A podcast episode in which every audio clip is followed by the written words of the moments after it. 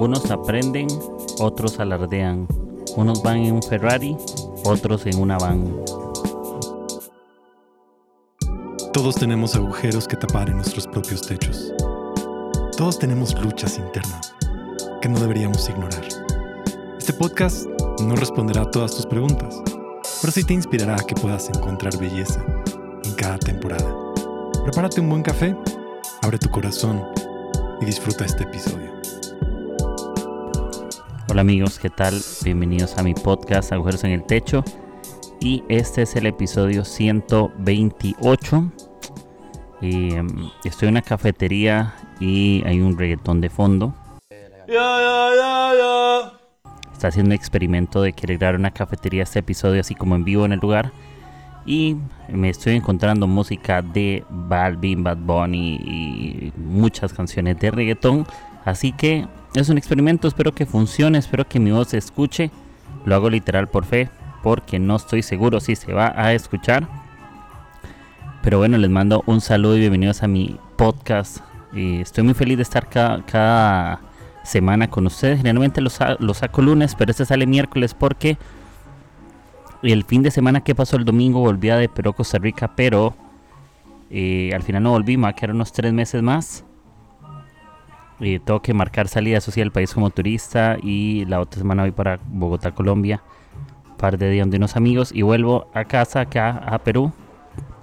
Entonces aquí estamos como nómada, viajando, aprendiendo, disfrutando y bueno, esa es la actualización de en qué estoy ahorita. Pero estoy muy feliz trabajando en la iglesia, sirviendo, ayudando a la gente, donde sea, em, poniendo pilas, probando cafés en diferentes lugares y amo las experiencias de, estar aprendiendo, ¿no? De estar moviendo de un lugar a otro, de estar aprendiendo de conversaciones, de amigos y, bueno, siempre les agradezco por porque porque estamos aquí, porque me están escuchando una vez más y, y bueno, el episodio de esta semana se llama Todo es creativo. El fin de semana me hicieron una invitación a hablar de un taller acerca de creatividad y quise justamente registrar este taller en modo episodio. Entonces el otro era un taller, entonces algunas cosas que cambian, otras que las estoy agregando, pero voy a hablar acerca de que todo es creatividad. Y empiezo con este término de que todo es inspiración, ¿ya? Todas las cosas nos inspiran, eh, o todo o nada. Puedes estar caminando sobre la calle, puedes estar en una cafetería, puedes estar en un restaurante, puedes andar en un bus y ver un rótulo Puedes conversar con tu tía, con tu abuela, con tu mejor amigo, con tu novia, con tu esposo. Puedes hablar con cualquier persona, con un líder, con un con tu jefe, con quien sea. Y vas a poder encontrar que todo lo que mires, todo lo que toques, todo lo que sientas puede inspirarte, ¿ya? Y creo que es importante reconocer que realmente la inspiración viene de todo lugar. La inspiración viene de todo lugar, la inspiración viene de donde tú decidas que, salga. Em, por ejemplo, inspiración es justamente eh, es algo que estimula eh, tu creatividad. Entonces, para que lo tengamos presente y entonces todo tú puedes decidir si todo lo que tienes cerca te inspira o no te inspira. Em, quiero regalar esto y es que lo escuché otra frase, pero lo cambié un poco y es que la creatividad no es algo que aprendes en la gradería, sino que lo, aprendes en la cancha.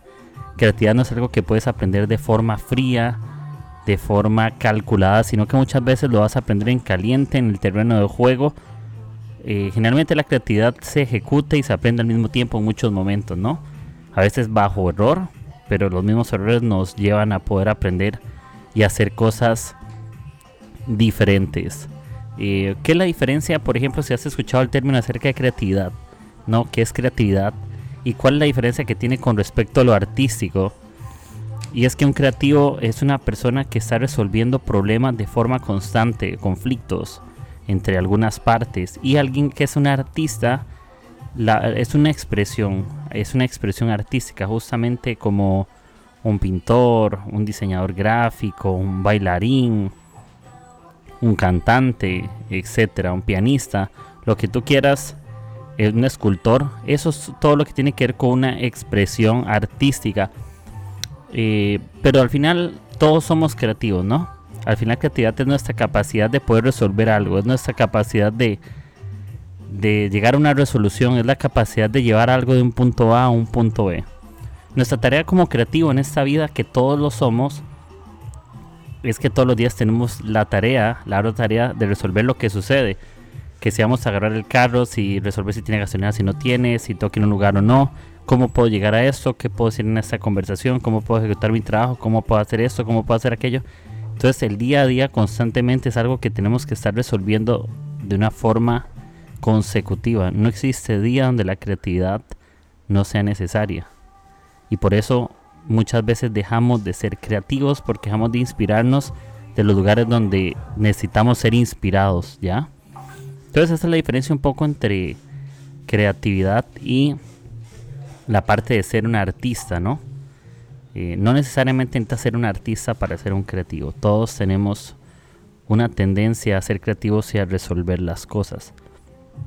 Y ahora la pregunta como lo hablamos al principio, y es si todos podemos ser creativos. La respuesta es que sí. Pero la pregunta que queremos hacernos es de qué lado miramos. Si lo que estamos mirando como referencia a alguien creativo es solamente un punto artístico, posiblemente no nos vamos a sentir creativos. Pero si entendemos que creatividad es resolver, creatividad es desenredar un nudo. Creatividad es esa parte que les hablaba al principio de llegar a una resolución. Justamente creatividad es eso y es saber de qué miras las cosas. Un buen creativo sabe desde qué perspectiva de ver las cosas, sabe cómo llevar esto a esta situación o cómo podemos darle vuelta a este conflicto eh, y es saber de qué lado miramos. Posiblemente hay gente que ve, problemas, pero creativos ven oportunidades, ¿no? Gente normal, si lo quieres ver, gente que no se está inspirando, solo ve conflictos, solo ve solo ve la falta de oportunidad, la falta de gracia, solo ve lo malo, pero un creativo dice, aunque esto no me guste, esto me puede llevar a algo más, eso tiene una funcionalidad, eso tiene una intención, eso tiene algo que, que nos va a funcionar muchísimo, muchísimo más. Y siempre un creativo está sacándole provecho a todo lo que sucede. Un creativo siempre ve el lado bueno sobre lo malo en medio de cualquier cosa que está pasando. Y la pregunta que realmente debemos de hacernos es de qué lado estamos mirando lo que sucede. Y te quiero compartir algunos conceptos acerca de que todo es creativo, que si estás tomando notas, no olvides esa frase, es mejor un lápiz pequeño que una cabeza grande, porque en lo que tomamos nota podemos reflexionar y lo que está en nuestra memoria a veces se nos puede olvidar con el tiempo. Nuestra mente no es infinita, supongo que con el tiempo hay cosas que se nos olvidan y hay que estar recordándolas. Hay dos conceptos que, que siempre enseño en talleres de creatividad o lo he compartido con amigos o en Instagram Lives o, o servicios, reuniones, conversaciones, de lo que sea. Y es nuestro concepto de funcionalidad y estética. ¿Ya? Cuando vemos algo que es arte, cuando vemos una situación difícil, cuando pasa lo que sea, eh, generalmente los un buen creativo no solamente se fija en la parte estética, sino también en la parte funcional. ¿Cuántas veces no hemos comprado por error un libro que tiene una buena portada, pero que realmente el contenido es malo? ¿Sí? Entonces, eh, generalmente no nos tenemos que llevar solo por lo que vemos. Los creativos, o por ejemplo si somos artistas, nos dejamos llevar mucho por la parte estética, que se ve bonito lo vendemos, que si es bonito esto lo llevamos, que queremos esto porque se ve bien. Y yo, por ejemplo, soy más del team muchas veces que se vea bien, pero no podemos olvidar la funcionalidad. Y te cuento una historia, y habían un par de abuelos que tenían unos nietos y querían llevar a sus nietos a un paseo familiar. Y tenían ganas de comprarse un carro entonces eh, tenían el dinero para comprarse un Ferrari. Eh, pero un Ferrari para dos personas nada más, ¿no? Para él y su esposa no cabían sus nietos. Pero él decidió comprar una van, que es como un carro más grande donde cabían él y todos sus nietos, ¿sí? Y sus hijos tal vez, algunos.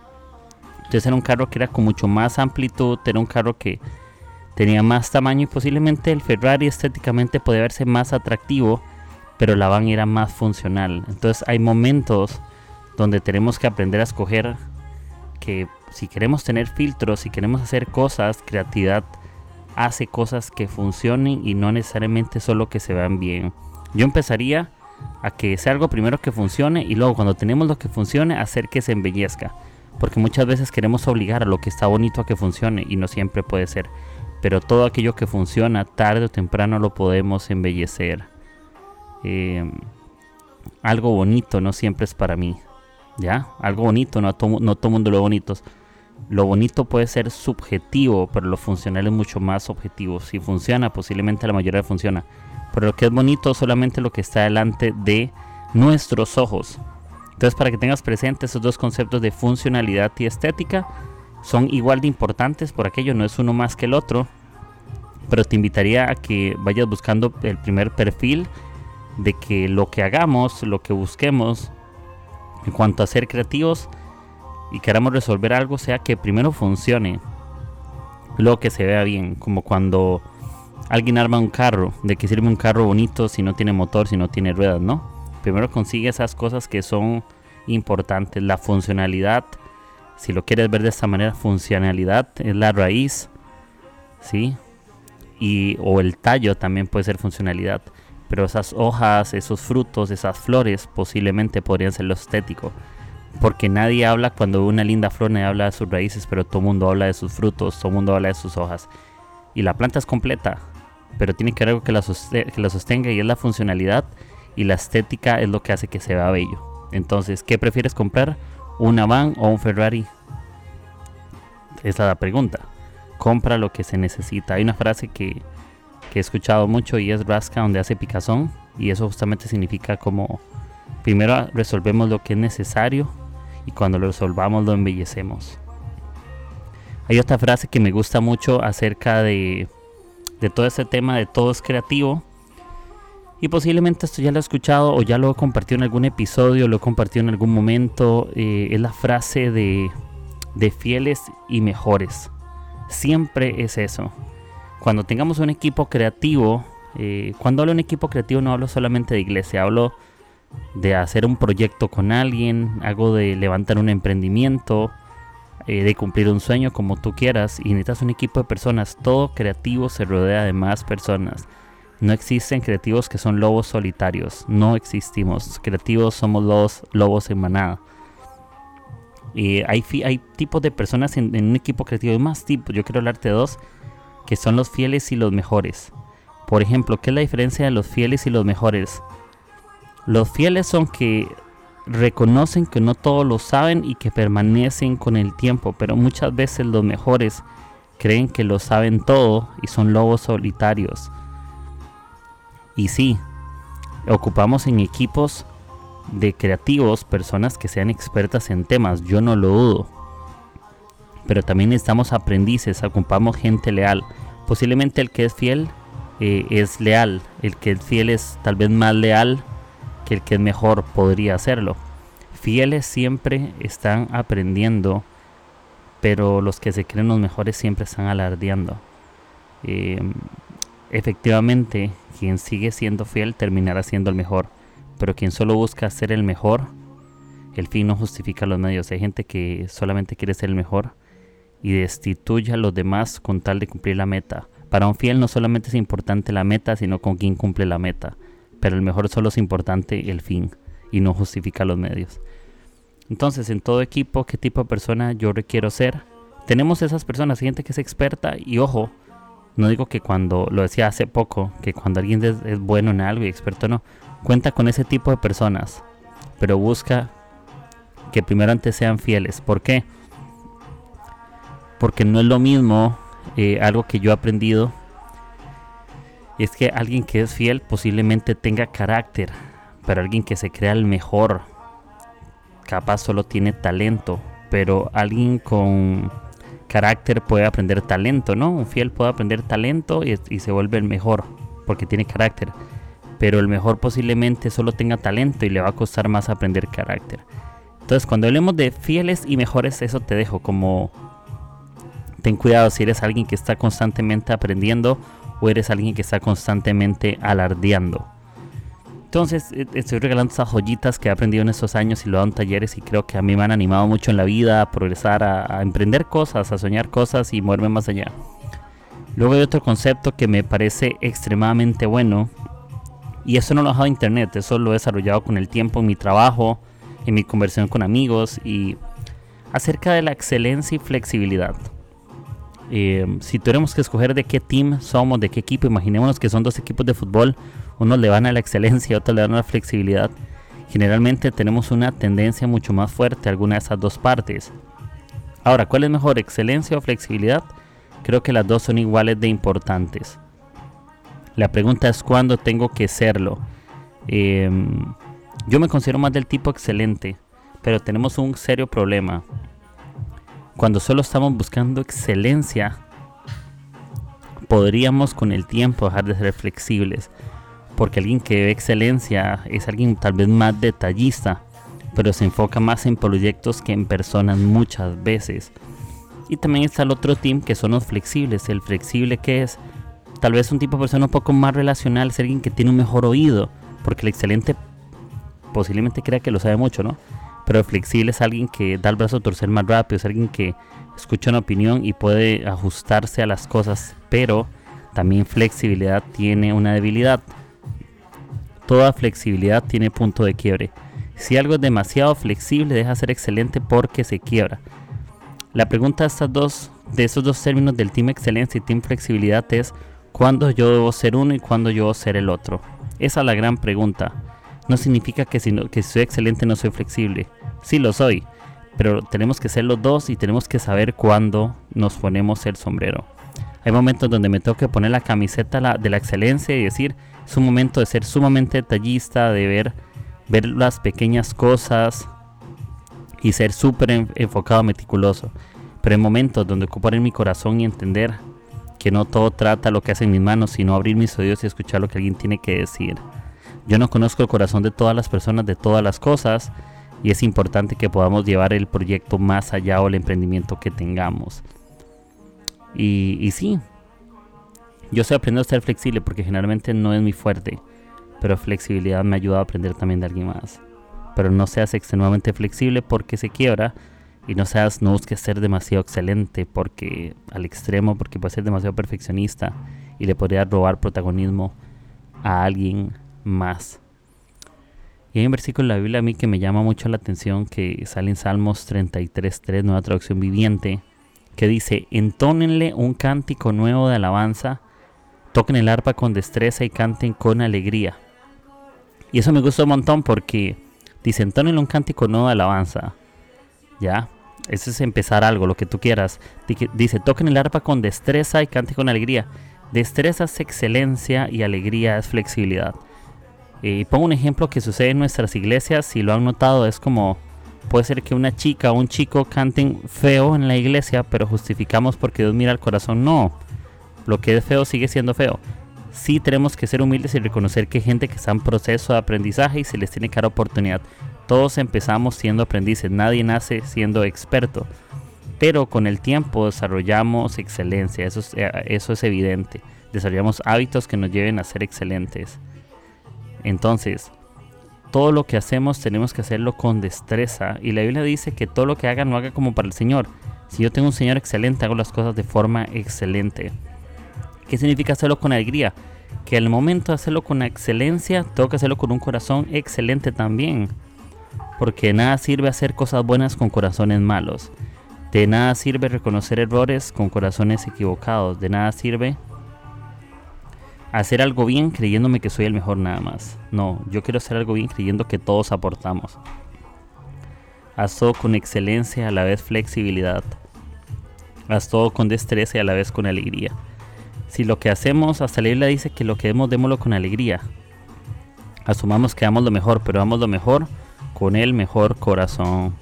Entonces, para que lo tengamos ahí presente, em, toquemos el arpa. No sé qué es lo que tengas que hacer tú, qué es lo que tengas que iniciar o empezar, o con quién debas de conversar, pero hazlo con mucha destreza. Que cuando la gente nos mire, dice, ellos son excelentes, el que es bueno en lo que hace, él es detallista, él se esfuerza mucho pero también se nota alegre, también se nota que abre sus oídos para escuchar a alguien más. Ahora te regalo otra joyita de esto y es acerca de planificación y espontaneidad. Yo soy del team espontáneo, por mí yo pasé toda mi vida espontáneo, una forma que todo surja, nazca de la nada, del cosmos, pero también necesitamos ser planificados, agendar las reuniones, los trabajos, las entregas, eh, conversaciones, eh, organizar mis tareas, ¿no?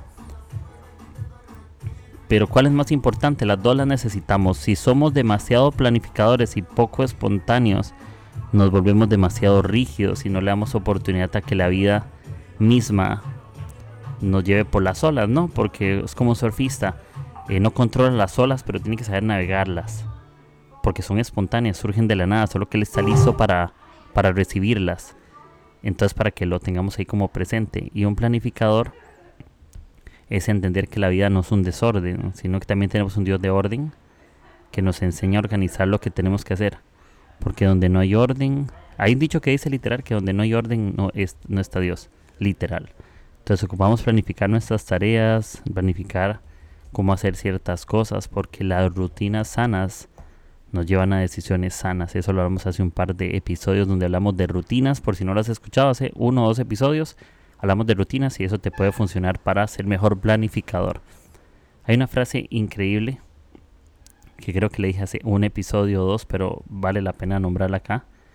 Y es que el inteligente conoce las reglas, pero el sabio sabe cuándo romperlas, conoce las excepciones.